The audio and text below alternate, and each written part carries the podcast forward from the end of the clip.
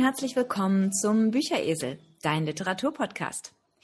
Ich bin Ute und zusammen mit meiner Freundin und Partnerin Angie heißen wir euch herzlich zu einer neuen Episode vom Bücheresel willkommen und wir haben heute was ganz Besonderes für euch. Ja, hallo auch von mir. Wir haben heute ein Interview mit der Seraph-nominierten Elvira Zeisler, beziehungsweise du hast ein Interview. Ich bin leider nicht dabei, aber ich bin schon ganz gespannt, äh, worüber ihr sprechen werdet. Ja, wir haben natürlich ähm, so ein bisschen über eure Bücher gesprochen und über Schreiben im Allgemeinen. Das interessiert uns ja auch immer. Aber äh, wir fanden es natürlich super spannend, eine dieser, ähm, dieser Autorinnen, die jetzt eben für den Seraph, für diesen Fantasy-Preis, über den wir ja in der letzten Episode gesprochen haben, nominiert ist, mit ihr zu sprechen. So ein bisschen, was eben der Seraph auch für sie bedeutet und im Allgemeinen einfach mal wieder ein Interview mit einer Autorin, weil das ist einfach interessanter, mal einen Blick auf die andere Seite des Schreibens sozusagen zu bekommen. Und ähm, ja, und Elvira Zeisler war so freundlich und hat sich zur Verfügung gestellt. Dann bin ich schon sehr gespannt und äh, ja, dann würde ich sagen, geht's los.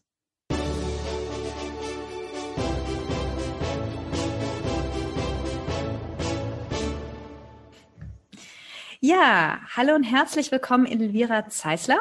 Ähm, ich freue mich total, dass du die Zeit gefunden hast, bei uns am Bücheresel vorbeizuschauen und mit uns über Schreiben, über deine Bücher und über deine Karriere als Schriftstellerin zu sprechen. Ja, vielen Dank. Ich freue mich auch, dass ich dabei sein darf. Gut, dann fangen wir vielleicht an. Stell dich doch einfach mal kurz vor und erzähl uns ein bisschen, ähm, wie hast du als Schriftstellerin angefangen? Gab es da so einen Schlüsselmoment oder wusstest du eigentlich schon immer, dass du, dass du Schriftstellerin werden wolltest? Also wie gesagt, mein Name ist Elvira Zeisler. Das ist der Name, unter dem ich meine Fantasy-Romane verfasse. Äh, ich habe noch zwei andere Pseudonyme für ähm, Liebesromane und für was Historisches. Aber Elvira Zeisler ist so mein Hauptname, würde ich sagen. Und ähm, ich habe mit 17 Jahren angefangen, meinen ersten Roman zu schreiben. Ich hatte damals nicht gedacht, dass ich jetzt irgendwie Autorin sein möchte oder jemals daran gedacht, dass ich irgendwie beruflich würde machen können, sondern ich hatte einfach diesen Wunsch, ein Buch zu schreiben, das ich selbst gern lesen würde. Weil ich irgendwie viel gelesen habe zu dem Zeitpunkt und von manchen Sachen war ich auch etwas enttäuscht. Und dann habe ich einfach äh, gesagt, ich versuche es einfach mal selber, ob ich es hinkriegen kann, eine komplexe Geschichte von Anfang bis zum Ende durchzuerzählen. Und äh, ja, das hat dann acht Jahre gedauert. Und äh, als es dann fertig war, war ich total stolz auf mich und total geflasht. Und gleichzeitig war ich so im Schreibfieber, dass ich direkt angefangen habe, das zweite Buch zu schreiben, hinterher. Also, irgendwie noch äh, gar nichts anderes ähm, da. Ich meine, das war das Jahr 2005. Da gab es äh, ja noch kein Self-Publishing, da gab es keine E-Books, da gab es auch nicht so eine riesige Internet-Autoren-Community, da gab es gar nichts eigentlich. Und ähm, ich hatte einfach das Bedürfnis zu schreiben. Habe natürlich dann irgendwie versucht, das Buch bei irgendeinem Verlag unterzubringen. Bin das Ganze auch sehr blauäugig angegangen und ähm, habe natürlich lauter Absagen kassiert. Und äh, irgendwann ich glaube 2006 ist dann mein erstes Buch in so einem Mini-Verlag untergekommen. Und äh, ja, dann habe ich, glaube ich, 2007 die Zusammenarbeit wieder gekündigt mit dem Verlag und äh, habe dann einfach weiter für die Schublade geschrieben. Ähm, genau, dann hatte ich schon das zweite Buch fertig und habe mit dem dritten angefangen und ähm, meine Familie fand sie toll und ansonsten kannte sie eben keiner. Ja, und dann kam das Self-Publishing und ähm, dann habe ich einfach irgendwann gedacht, komm, versuch's einfach, du hast ja nichts zu verlieren. Und habe einfach ein, eine erste Geschichte hochgeladen. Ich hatte dann schon dreieinhalb fertige Romane, glaube ich, in der Schublade. Und dann dachte ich, ja, es ist ja egal, versuch's einfach mal. Also sonst hauptberuflich habe ich ähm, dem Zeitpunkt, zu dem Zeitpunkt in der Wirtschaft gearbeitet. Ich habe BWL studiert, ähm, während ich meinen ersten Roman geschrieben habe und bin dann ganz regulär ins äh, Berufsleben eingestiegen. Habe aber, wie gesagt, immer weiter geschrieben. Und ja, und dann kam das Self-Publishing und das fand ich äh, sehr spannend, was sich dann daraus entwickelt hat. Ja, toll. Also ich meine, du bist ja sehr, sehr produktiv als Schriftstellerin, als Autorin. Ähm, du hast, ich weiß gar nicht, wie viele Bücher hast du insgesamt jetzt, jetzt schon ähm, geschrieben oder beziehungsweise herausgebracht? Also ich glaube, das sind 34. Also wow. ich, ich muss da auch immer wieder nachzählen, weil es ändert sich ja auch im Jahr mehrfach, aber so 34 müssten es, glaube ich, sein. Unglaublich. Ja, ich hatte da, wie gesagt, ich habe da gar nicht so den Überblick gehabt. Ich habe auf deiner Website natürlich geschaut, was du schon geschrieben hast. Und du bist ja auch unglaublich vielseitig. Du bist in ganz verschiedenen Genres unterwegs. Ähm, erzähl doch mal, ähm, wie, also wie entwickelst du deine Ideen? Du hast ja, du schreibst ja sehr viel Fantasy. Du hast mit Edengard eine ganz eigene Welt erschaffen und darin jetzt schon die zweite Trilogie anges angesiedelt. Das ist ja auch das Buch, was du im Seraph 2021 eingereicht hast und äh, was unser Bücheresel-Favorit war. Insofern, das hat uns beiden am besten gefallen, als wir es gelesen haben. Und ähm, ja, insofern, wie holst, wie holst du dir deine Ideen und wie erschaffst du dir quasi deine Welt? Also die Ideen sind meistens einfach da. So gerade Eddingard ist war für mich so eine ganz besondere Situation. Es war das Jahr 2012. Ich war äh, beruflich auf einer Jobmesse gewesen mit ein paar Kollegen und wir sind dann abends, spät abends nach Hause gefahren. Die zwei Herren saßen vorne im Auto und haben sich da irgendwelche technischen Dinge unterhalten und ich saß dann hinten alleine, habe so aus dem Fenster geguckt, mir war langweilig und plötzlich war ich in Edingard und das war total faszinierend. Ich, da kam mir so die Grundidee für die erste äh, Trilogie. Und es hat mir so gefallen, es hat mir richtig so die Fahrt verkürzt. Ich habe mich da einfach so von, mich hingeträumt, so ein bisschen fantasiert und dachte, die Geschichte will ich unbedingt irgendwann mal aufschreiben. Es hat ja noch ein bisschen gedauert, weil ich eben noch gearbeitet habe. Dann habe ich meine zweite Tochter gekriegt und so weiter und so fort, wie das im Leben nun mal so ist. Aber es hat mich nicht losgelassen. Und dann, als sich die Gelegenheit dann ergab, habe ich es äh, aufgeschrieben und was ich, also gerade bei Ettingard oder überhaupt bei meinen Fantasy-Welten so spannend finde, ist, dass ich sie zusammen mit den Protagonisten erkunde. Das heißt, die Welt wächst und wird komplexer und schöner und magischer und schillernder, je weiter die Geschichte voranschreitet. Ich bin jetzt niemand, der sich hinsetzt und die komplette Welt von, von Anfang bis Ende irgendwie entwirft. Ähm, ich finde auch, dann überfordert man auch den Leser nicht, weil ich selbst weiß ja gar nicht viel mehr als der Leser von dieser Welt und deswegen kann sie sich dann so schön entwickeln. Und dann gibt's nicht diesen Infodump, sondern man geht einfach Stück für Stück für Stück und man merkt, ah ja, jetzt brauche ich hier das, dann ist das jetzt halt da und jetzt brauche ich jenes und dann steht jenes und das macht für mich so den Zauber aus, ähm, die Sache wirklich zusammen mit den Protagonisten, zusammen mit der Geschichte, ja, zu erkunden, zu erleben, zu entwickeln. Ja, interessant. Also du erschaffst sozusagen zuerst die Geschichte und die, und die Charaktere und dann baust du dir quasi deine Welt drumherum. Ja, beziehungsweise auch die Geschichte. Also ich, ich bin kein Plotter, was das angeht. Ich habe immer so eine ziemlich klare Vorstellung, wo ich anfange und eine einigermaßen gute Vorstellung, wo ich landen möchte. Und was dazwischen ist, also ich komme ja aus der Wirtschaft, aus dem Managementbereich, dann sage ich meistens so Management by Objectives. Ja, also meine Protagonisten, die kenne ich, die kriegen dann das Ziel, dort hinten müssen die ankommen und dann dürfen sie sich den Weg so mehr oder weniger selbstständig suchen, solange sie ihre Meilensteine erreichen. Okay. Ja, warum nicht? Ähm, ist ja immer interessant, weil es ist, ich habe ja schon einige Schriftsteller auch interviewt, auf Deutsch und auf Englisch. Und jeder ist da so anders. Also manche haben wirklich die, die komplette Geschichte vorher geplant und geplottet und schreiben sie dann quasi nur noch auf. Und viele sind wirklich wie du, dass sie sagen, sie setzen sich hin und ja, und es kommt dann einfach, es fließt dann einfach. Ähm, ist immer interessant, das so ein bisschen mitzubekommen und so diesen kreativen, ich finde diesen, diesen kreativen Prozess unglaublich spannend und es ist auch unglaublich spannend, so zu erleben, wie das wirklich Menschen sehr unterschiedlich machen. Also sehr interessant, was du da so erzählst, dass du das wirklich fließen lässt. Genau, also es hat sich bei mir auch verändert. Also meinen ersten Roman hatte ich tatsächlich durchgeplottet, was auch gut war, weil sonst hätte ich ihn ja nicht fertig geschrieben. Also ich hätte in acht Jahren irgendwann den roten Faden verloren. Aber der war tatsächlich der einzige meiner Romane, der komplett durchgeplottet war. Ähm, da ich ja jetzt relativ zügig äh, schreibe, laufe ich nicht Gefahr, irgendwas zu vergessen oder irgendwie einen roten Faden zu verlieren sondern das entwickelt sich dann wirklich äh, beim Schreiben, dass ich mir irgendwie am Vortag abends immer überlege, wie geht's denn morgen weiter und dann kann ich am nächsten Tag direkt losschreiben. Okay, verstehe. Hast du ähm, Vorbilder, Autoren oder Schriftsteller, die dich besonders geprägt haben? Also ich habe schon immer sehr viel äh, gelesen. Meine Erstlingswerk oder mein Erstlingswerk ist, äh, denke ich, auch so ein bisschen von den, ja, so ein bisschen von Klassikern geprägt, weil ich einfach zu der Zeit sehr viele davon gelesen habe. Ähm, so ein richtiges Vorbild heute habe ich nicht. Also es gibt Autoren, die ich, also auch Fantasy-Autoren, die ich einfach sehr gerne lese. Also zum Beispiel ist einer meiner Lieblingsautoren ist ähm, Terry Goodkind mit seiner Schwert der Wahrheit-Reihe. Die habe ich zum Beispiel sehr gern gelesen, zumindest die ersten Bücher.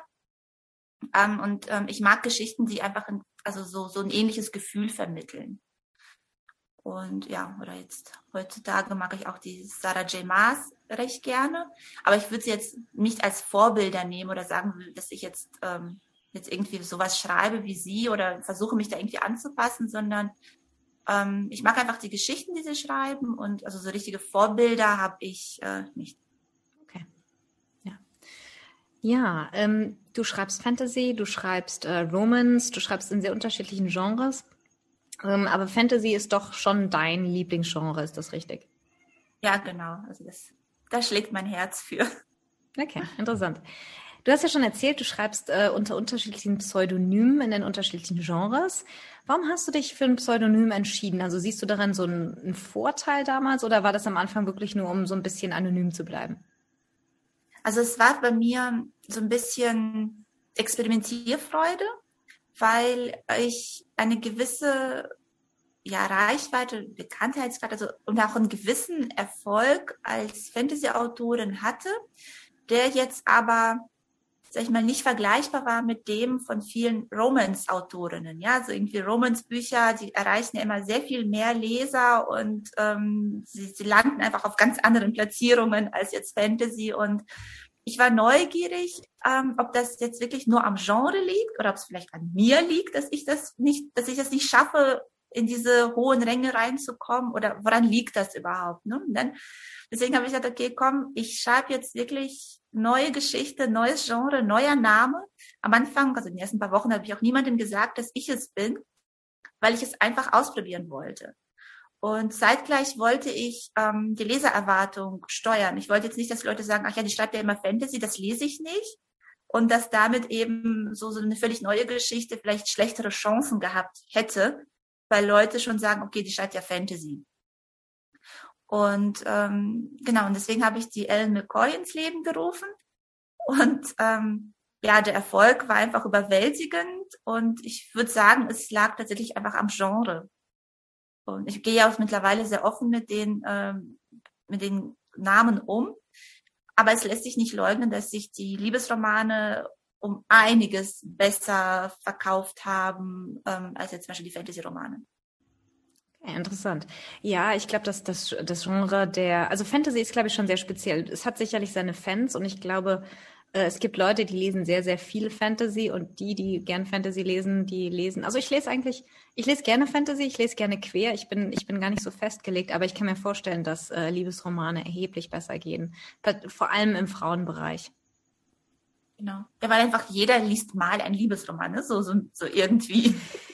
Und wenn es im Urlaub am Strand ist, also die meisten also lesen das oder das ist einfach die Zielgruppe ist einfach viel größer. Ja, das stimmt schon.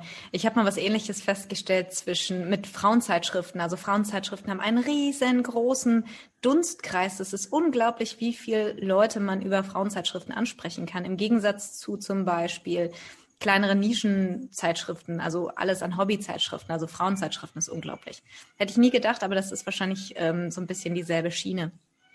Ja. Wir haben schon darüber gesprochen, das Self-Publishing. Das ist ja, ja, ich finde das super interessant. Also ich habe, ähm, wir haben im Bücheresel bereits ein Interview geführt mit der ähm, Heike Schmidt und die, die selber nicht im Self-Publishing publiziert, sondern die publiziert sehr klassisch bei Verlagen. Und ich glaube, in Deutschland ist es nach wie vor etwas schwieriger, würde ich jetzt mal sagen. Du hast ja schon so ein bisschen angerissen, warum du dich für Self-Publishing entschieden hast.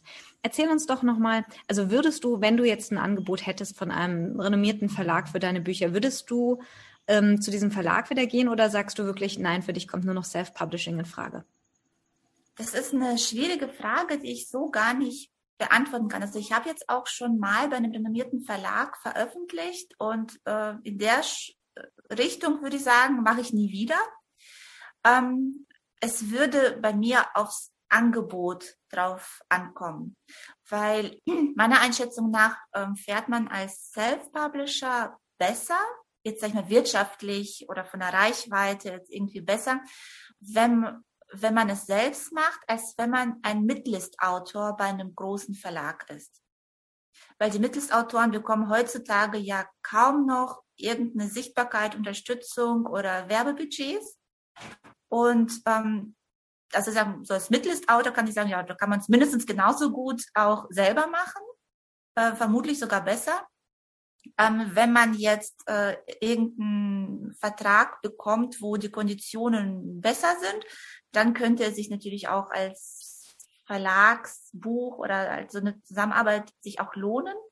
Und ja, das heißt also, ich bin da durchaus aufgeschlossen, aber ich sage nicht, dass ich es um jeden Preis brauche. Okay, interessant. Siehst du Unterschiede zwischen den verschiedenen Genres? Also ist es zum Beispiel im Fantasy-Genre einfacher oder schwieriger als Self-Publisher? Es ist insofern einfacher, als dass man jetzt nicht die so hohe Veröffentlichungsfrequenz halten muss, wie zum Beispiel im Romance. Im Romance ist es inzwischen so, wenn man als Self-Publisher wirklich einen Fuß auf die Erde bekommen möchte, müsste man spätestens alle zwei Monate einen neuen Roman rausbringen. Und äh, im Fantasy ist das schon noch durchaus möglich, mit zwei bis drei Büchern pro Jahr erfolgreich zu sein. Gleichzeitig ist beim Romans natürlich äh, die Zielgruppe größer, wie wir schon festgestellt haben.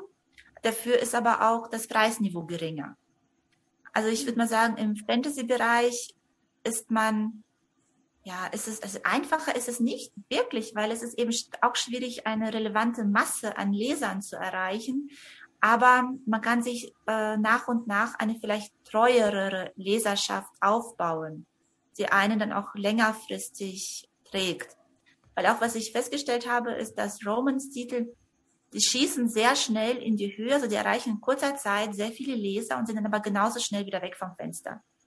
Und Fantasy-Titel, die, die sind irgendwie so, eher so Longseller. Also die mögen jetzt nicht ganz in die astronomischen Höhen kommen, aber sie halten ihr Niveau ein bisschen langfristig konstanter, dass man merkt, okay, der, die Leute, die interessieren sich einfach wirklich für dieses Thema, für diese Welt oder für diesen Autor und ähm, vielleicht weil Fantasy-Titel nicht ganz so austauschbar sind wie ganz viele Romance-Titel.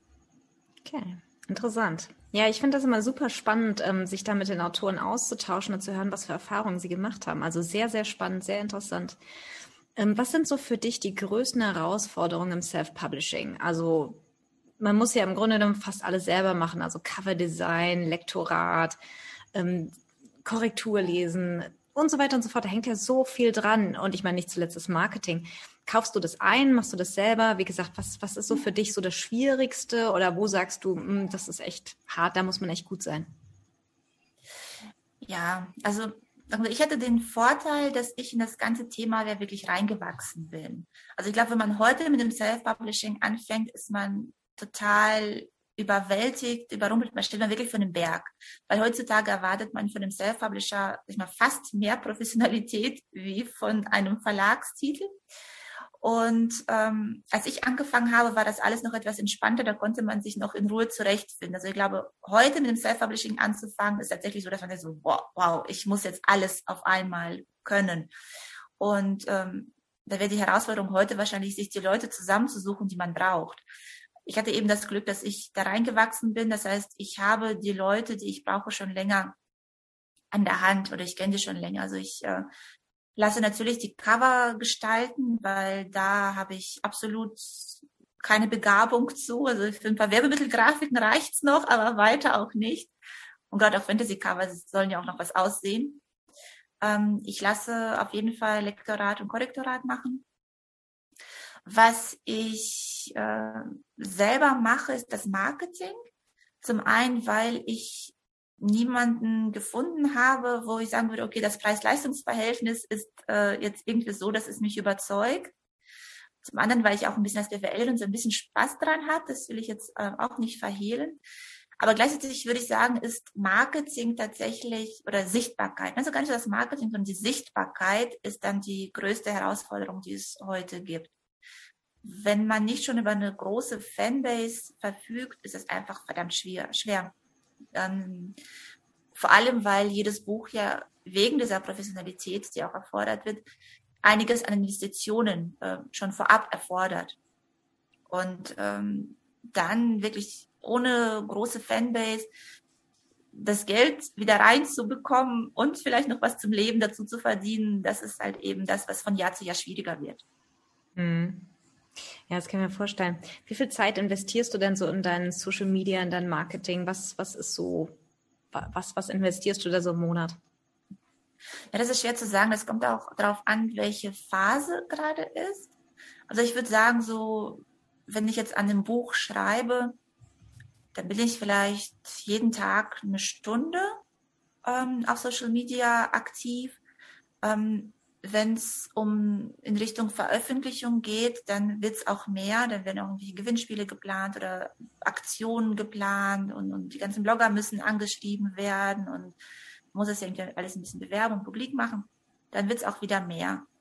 Ähm, ich gehöre aber zu den Leuten, die bei Social Media tatsächlich noch etwas, ähm, ja, ich weiß gar nicht, restriktiv sind. Das heißt, ich, ver ich verliere mich da nicht so oft in, in Nebensächlichkeiten. Das heißt, ich mache die Sachen, die ich machen möchte, scroll vielleicht noch kurz durch meine Timeline, aber ich bin jetzt niemand, der dafür drei Stunden hängen bleibt. Okay. Sondern das äh, habe ich dann ganz gut im Griff. Mhm. Ähm, was sind so für dich so die Marketingmaßnahmen? Du hast ja schon erzählt, Gewinnspiele, ähm, du arbeitest viel mit Bloggern zusammen. Ich habe mir auch deine Website angeschaut, das sieht sehr, sehr professionell aus. Was sind so für dich die Maßnahmen, die wirklich richtig wichtig sind, um deine Bücher zu pushen? Ja, das ändert sich leider ja, auch ständig. Deswegen, ähm, nach dem Patentrezept suche ich äh, selber gerade noch. Ähm, ja, also ich, also Zusammenarbeit mit Bloggern ist schon sehr wichtig. Ähm, was jetzt aber auch immer mehr an Bedeutung gewinnt, ist einfach auch diese bezahlte Werbung auf Amazon selbst. Weil es gibt ja diese Amazon Services, wo Autoren ihre Bücher direkt bewerben können. Mhm. Und das wird einfach immer wichtiger, weil es eben die Werbung genau dort ist, wo die Kunden kaufen. Ja. Wie sich das noch entwickelt, weiß ich nicht. Also ich finde auch, dass so Newsletter-Werbung immer weniger bringt. Irgendwie nutzt sich alles, was wo man gesagt hätte vor einem Jahr, ja, das funktioniert gut, gut, das nutzt sich einfach alles so unheimlich schnell ab. Also das, ähm, da muss man immer wieder gucken und immer überlegen und auch immer suchen, was kann man denn noch machen? Weil, ähm, wie gesagt, die Welt verändert sich da so wahnsinnig schnell, dass man jetzt nicht sagen kann, ich habe letztes Jahr ein Buch erfolgreich gelauncht und dieses Jahr funktioniert es wieder genauso. Leider nein. Ja, das stimmt schon. Das ist so das Problem unserer Welt. Und ich glaube, gerade so äh, die sozialen Medien sind so wahnsinnig schnelllebig da kommt so viel dazu. Ich sehe es ja selber. Ähm, das ist Wahnsinn. Ich meine, ja, so früher so, ne, Facebook und, und Instagram ist ja schon fast wieder out, Insta nicht so, aber Facebook ist ja schon so die jungen Leute von heute, die sagen, was willst du denn? Facebook ist doch total out. Da ist dann TikTok und Snapchat und hast du nicht gesehen, Sachen, von denen ich so selber auch noch nie was gehört habe und ich bin nun wirklich nicht steinalt. Aber das ist wahnsinnig schnelllebig, das kann ich, das kann ich gut nachvollziehen. Tauschst du dich mit anderen Autoren aus oder hast du da eine, eine, Möglichkeit, dich so ein bisschen aktuell zu halten, welche, welche Sachen gut laufen oder ist es einfach so ein bisschen ausprobieren? Also es ist beides. Also es ist sowohl ein bisschen ausprobieren oder auch, man schielt natürlich auch auf Social Media immer auf die Kollegen. Was ich aber auch schön finde, ist, dass ich tatsächlich ähm, so eine regelmäßige Austauschrunde habe, einmal im Romance-Bereich und jetzt auch neu etabliert im Fantasy-Bereich. Und es ist einfach total schön, also gerade in der aktuellen Situation, wo ja alle Buchmessen ausgefallen sind und wo man die Kollegen, die man ja sonst wenigstens zweimal im Jahr getroffen hat, jetzt gar nicht getroffen hat, ähm, dass man sich dann eben online austauschen und austauscht sich einfach trifft, so einen Stammtisch mäßig. Und äh, das ist eigentlich eine ziemlich schöne Sache und das macht uns allen total viel Spaß und das bringt auch sehr viel und ja, es ist einfach sehr, sehr schön.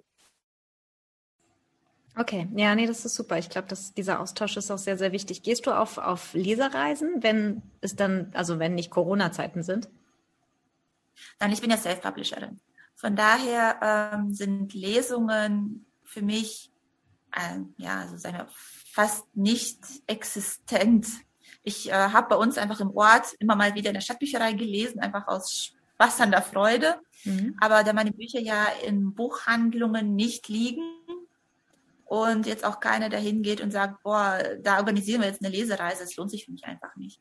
Also da kann ich diese Zeit, die ich dazu verbringe, beim Buchhandel Klinken zu putzen, ähm, viel besser ins Schreiben investieren. Und dann habe ich ein neues Buch fertig in der Zeit, wo vielleicht ein Buchladen sagt, ja, wir nehmen deine Bücher und stellen sie ins Regal.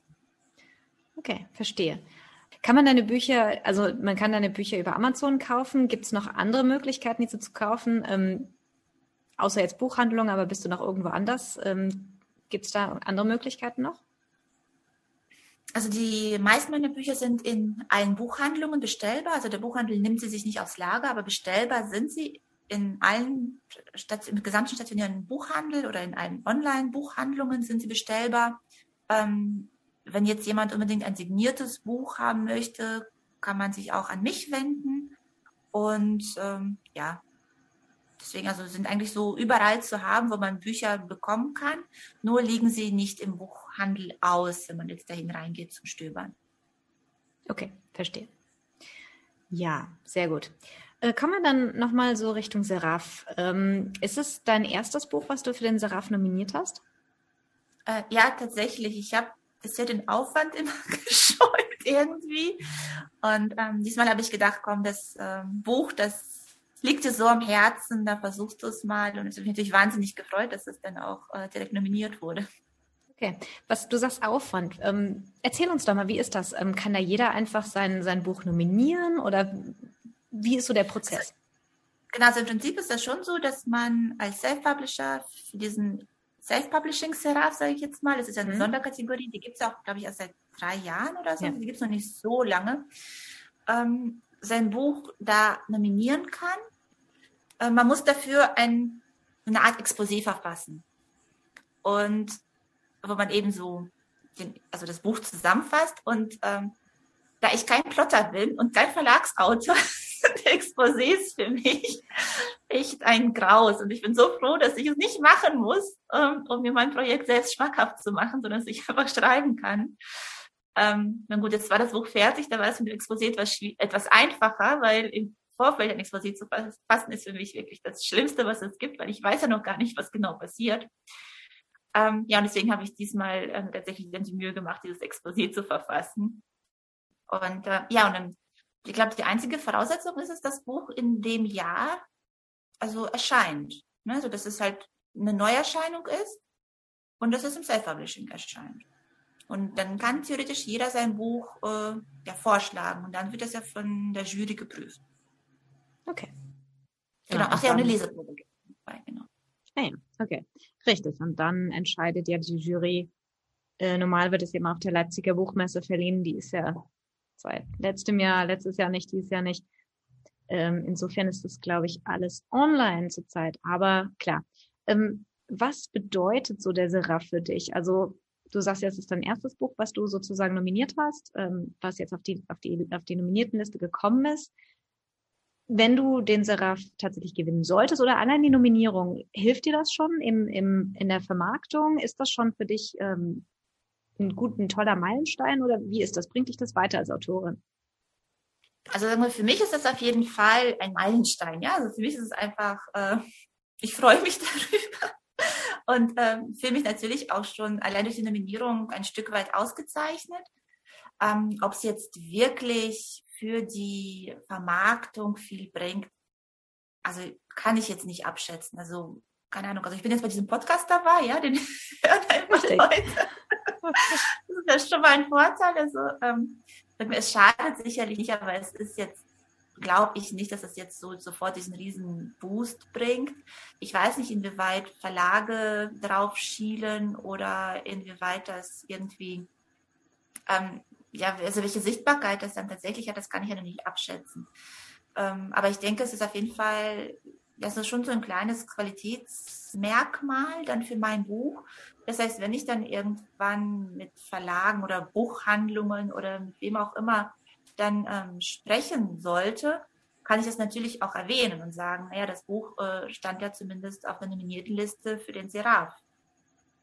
Macht sich definitiv gut im Lebenslauf. Nein, also ich denke, man bekommt wahrscheinlich schon Sichtbarkeit. Also wir haben uns ähm, dieses Jahr sehr bewusst für den entschieden, den, den Seraph einmal ähm, anzusprechen bei unserem Podcast, weil wir mögen beide, also meine, meine Partnerin Angie und ich, wir sind beide Fantasy-Freunde, äh, wir, wir lesen sehr gerne Fantasy beide.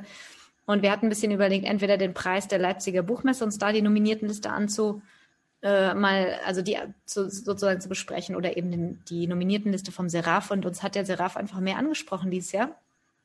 Plus wir hatten halt die Idee, dass wir eben so ein bisschen den Self-Publishern vielleicht auch so, ein, so einen kleinen Boost geben können, dass man einfach mal ein bisschen über diese spricht, weil es ist einfach, denke ich, in Deutschland immer noch nicht so ganz, ähm, hat sich noch nicht so durchgesetzt, zumindest wenn man es jetzt mit dem amerikanischen Buchmarkt zum Beispiel vergleicht. Also ich habe einige Interviews mit amerikanischen und kanadischen Autoren für meinen anderen Podcast, äh, den ich auf Englisch mache, geführt und da ist das eine ganz andere Sache. Also da sind sehr bekannte Autoren, die sagen, nein, ich mache nur Self-Publishing aus unterschiedlichen Gründen, Gründen wie du. Also das, das, viele haben gesagt, nee, ähm, das sind nur so Knebelverträge mit den, mit den Verlegen. Sie möchten alles selber machen, sie möchten die Rechte an dem Buch behalten. Und natürlich auch, weil viele sagen, naja, im Grunde genommen muss ich beim Verlag ja auch alle selber machen. Also zumindest, zumindest das Marketing. Hm. Ähm, hast du eine Schreibroutine? Äh, ja, normalerweise schon. Ich meine, in den letzten zwölf Monaten ist auch diese ziemlich durcheinandergewirbelt worden, weil ich habe zwei Kinder im Grundschulalter oh und je. mit Homeschooling und Wechselunterricht und so. Also ich habe seit einem Jahr nicht mehr meine gewohnte Schreibroutine gehabt. Ähm, dafür war ich unglaublich produktiv, muss ich sagen. Ähm, ja, also ist, normalerweise ist das eben so, ist ja, ich mache es ja hauptberuflich. Das heißt, äh, wenn die Kinder zur Schule gehen, äh, setze ich mich an meinen Schreibtisch und schreibe. Mhm. Ähm, und ähm, ja, ich mache das eben wie, wie einen normalen Job, also so wie ich früher zur Arbeit gegangen bin, so mache ich das jetzt auch. Da bleibt auch die Hausarbeit liegen und da haben auch alle vollstes Verständnis, dass ich eben nicht einfach nur zu Hause rumhänge und ja alles Mögliche nebenbei erledigen kann, sondern dass es einfach ja auch meine Arbeit ist und ähm, dass ich das auch sehr ähm, strukturiert und, und konzentriert äh, betreibe. Ähm, ja, jetzt natürlich in den letzten zwölf Monaten musste ich gucken, wie ich meine Schreibzeiten um die Kinderbetreuung ähm, herum organisiere.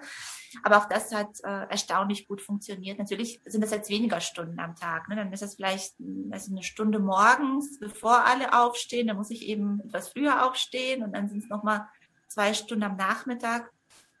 Aber wenn man auch da sich konzentriert und, und da wirklich gut dran geht, dann kriegt man in den drei Stunden ja auch einiges geschafft. Ja, das stimmt. Ja, nee, Hut ab. Also gerade mit, mit den Kindern äh, im Homeschooling kann ich mir das richtig schwierig vorstellen. Also das, ähm, das ist bestimmt nicht einfach, weil man hat ja doch immer, wenn du sagst im Grundschulalter, oh ja, zwei Kinder, das ist viel Arbeit und äh, ich bin sicher, die kommen dann auch ständig rein und wollen was hier und wollen was da und äh, da muss man als Mutter natürlich auch immer mal gucken, und äh, nee, das, das kann ich mir echt vorstellen, dass das schwierig ist. Ähm, wie lange also, brauchst du so ungefähr, wenn, wenn, du, wenn du jetzt ein neues Buchprojekt anfängst, wie lange brauchst du, um das fertig, fertigzustellen? Das kommt ein bisschen auf die Länge drauf an. Also so ein Liebesroman, den kann ich auch schon in sechs bis acht Wochen schreiben, je nachdem, weil die sind meistens etwas kürzer.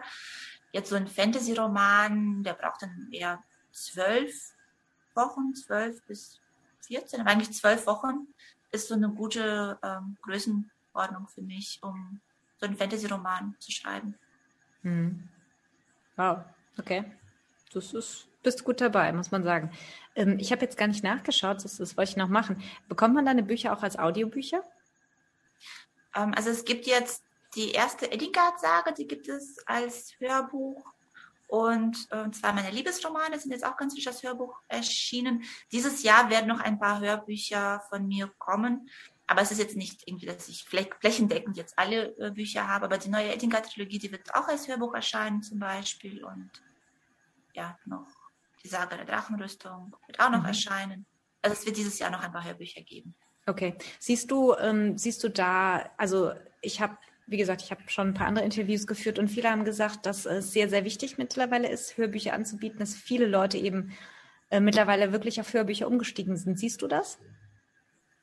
Also ich bin jetzt vielleicht kein so gutes Beispiel dafür, weil meine erst, also die, meine Hörbücher haben jetzt nicht so die große Sichtbarkeit bekommen, die Eligard-Hörbücher zum, zumindest. Und deswegen, also da ist es eher sehr wenig, was, wo ich sagen würde, okay, dass die Leute es wirklich angenommen haben oder dass da jetzt viele Interesse gezeigt haben. Beim Liebesroman sieht es jetzt etwas anders aus, aber ich bin noch auch etwas zu frisch dabei. Ich bin noch keine zwölf Monate ähm, dabei mit Hörbüchern, dass ich das jetzt wirklich beurteilen könnte. Also ich denke, es ist auf jeden Fall ganz nett ist zu haben.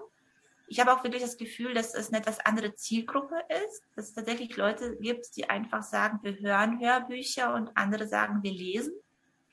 Und ähm, ja, also ich bin einfach mal gespannt, wie sich das noch entwickelt bei mir. Auf jeden Fall ist der Markt an sich stark am Wachsen. Ähm, deswegen, ich denke, dass da noch einiges an Potenzial dann drin steckt.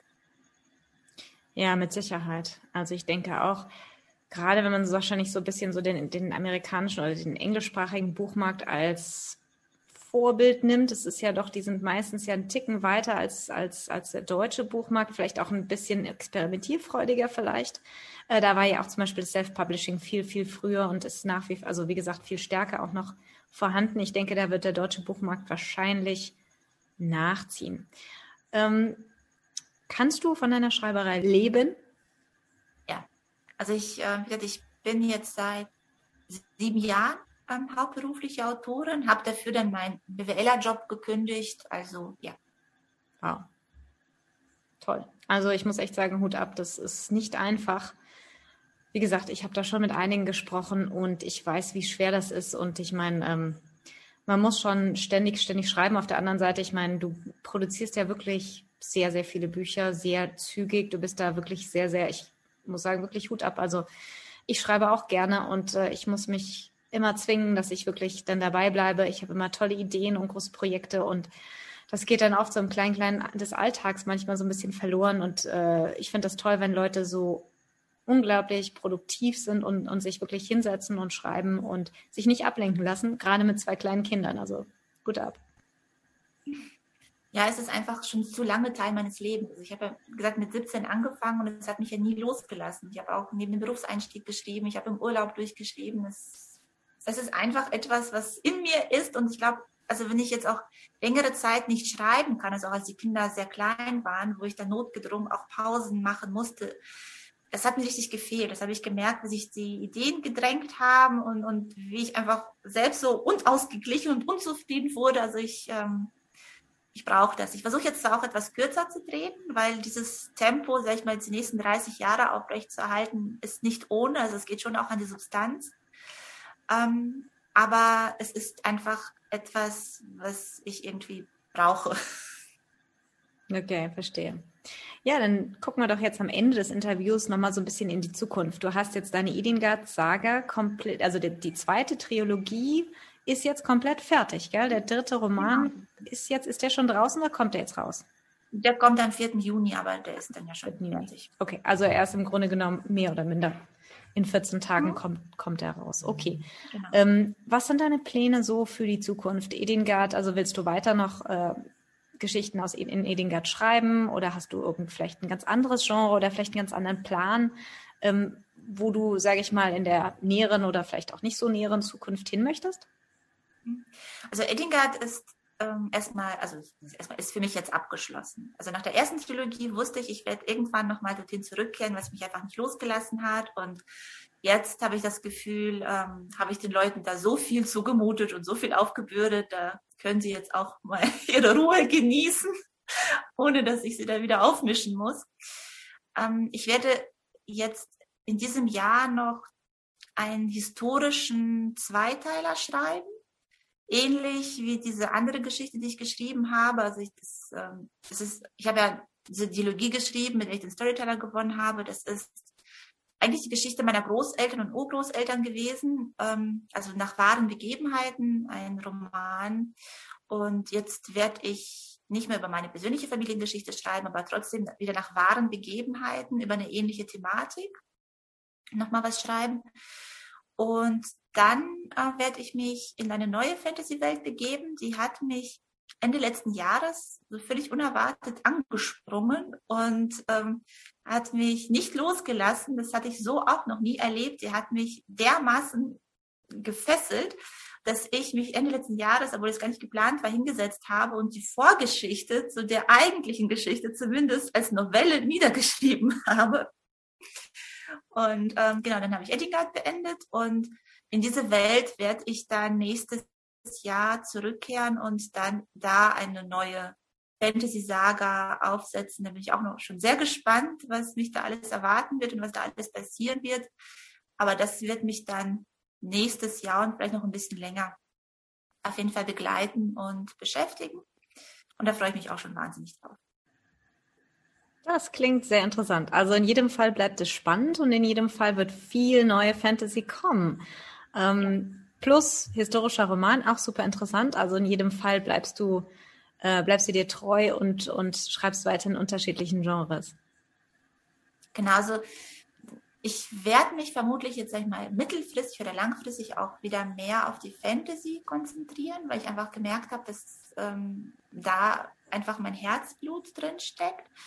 Aber ich brauche auch immer ein bisschen Abwechslung. Also davon kann ich mich auch nicht freisprechen. Deswegen, ähm, ja, also ich werde es wird schon sehr viel Fantasy kommen, aber es wird hin und wieder auch mal was anderes geben. Da bin ich hm. sicher. Okay. Hast du irgend so ein, so ein großes Ziel oder irgendein Traum in der Schreiberei, irgendwas, was du erreichen möchtest? Ähm, ja, einige. also ein Traum äh, wäre natürlich, dass meine Bücher in den Buchhandlungen liegen. Ja, weil das ist ja nochmal ein ganz anderer Markt, auch nochmal eine ganz andere Zielgruppe und ähm, auch nochmal ein ganz anderes Gefühl äh, wenn man durch eine Buchhandlung geht und dann liegen tatsächlich die eigenen Bücher. Ähm, das ist schon, schon ein cooles Gefühl. Also ich, das würde ich gern so ein bisschen flächendeckend erleben. Ähm, ich meine, ich hätte auch nichts dagegen, wenn irgendwann mal ein Buch von mir verfilmt werden würde. Ne? Das wäre auch ähm, eigentlich schon eine ziemlich coole Sache. Ich denke, das wäre für jeden, der schreibt, eine coole Sache. Mhm. Das, sind so, das ist so der ganz große Traum, der irgendwo in den Wolken schwebt. Ich meine, warum nicht? Ähm, eventuell müsste man dann einfach das Drehbuch mal dazu schreiben. Aber ansonsten bin ich einfach zufrieden, wenn ich äh, einfach weiterhin noch 20, 30 Jahre vom Schreiben leben kann, dann bin ich auch schon glücklich. ähm, um den Gedanken mit der Buchhandlung nochmal aufzugreifen, geht das tatsächlich nur über einen Verlag oder gäbe es auch eine Möglichkeit im Self-Publishing ähm, irgendwie eine Möglichkeit zu finden, dass, dass die Buchhandlung deine Bücher tatsächlich dort ausstellen? Also es gibt eine einzige deutsche Self-Publisherin, die es geschafft hat, und das ist Mara Wolf. Ja, und ähm, ich meine, sie hatte vorher einen Spiegel-Bestseller im Verlag gelandet. Jetzt hat sie einen Spiegel-Bestseller im Self-Publishing gelandet, aber ähm, es war auch ein langer Weg dahin, bis die Buchhandlungen gesagt haben, wir nehmen jetzt deine Bücher flächendeckend bei uns auf. Und ich glaube schon, dass der Spiegel-Bestseller im Verlag da durchaus eine, ja, eine Rolle gespielt hat. Und ähm, bis dieses Umdenken in den Buchhandlungen wirklich so weit kommt, dass die sagen, es ist völlig gleich, auf welchem Weg ein Buch veröffentlicht wurde. Ähm, das ist noch es ist noch ein Weg. Also es dauert noch. Ich habe bisher eher wenig äh, wirklich positive Erfahrungen mit Buchhandlungen gemacht. Es gibt immer rühmliche Ausnahmen oder es gibt immer wieder Self-Publisher, die ihre Bücher irgendwo platzieren können. Aber es ist definitiv nicht flächendeckend der Fall. Ne, das irgendeine Einzelbuchhandlung mag das mal machen. Aber wir haben einfach nicht das, den Vertrieb. Weil ich meine, wenn ein Verlagsvertreter losgeht und das Verlagsprogramm vorstellen, das macht ja für mich niemand. Ja, das stimmt. Okay, verstehe. Also entweder Spiegel Bestseller oder vielleicht doch irgendwann wieder ein Verlag. Genau. Ja, Elvira, es war super toll und super interessant mit dir zu reden. Also ähm, ich habe ganz viele neue Sachen gelernt. Ich fand es super spannend. Ich bin sicher, unser Publikum fand es auch super spannend. Ich drücke dir die Daumen für den Seraph. Ähm, am 30.05. werden die, werden die Gewinner, die Preisträger bekannt gegeben und ich werde in jedem Fall mitfiebern und in jedem Fall ähm, da sitzen und gucken und äh, schauen und wir werden wahrscheinlich im Bücheresel zumindest auf unserer Facebook-Seite auch darüber berichten, wer dann tatsächlich das Rennen gemacht hat in allen Kategorien. Ähm, ja, vielen lieben Dank, dass du heute da warst. Ja, danke. Es hat mich auch sehr gefreut. War ein schönes Gespräch.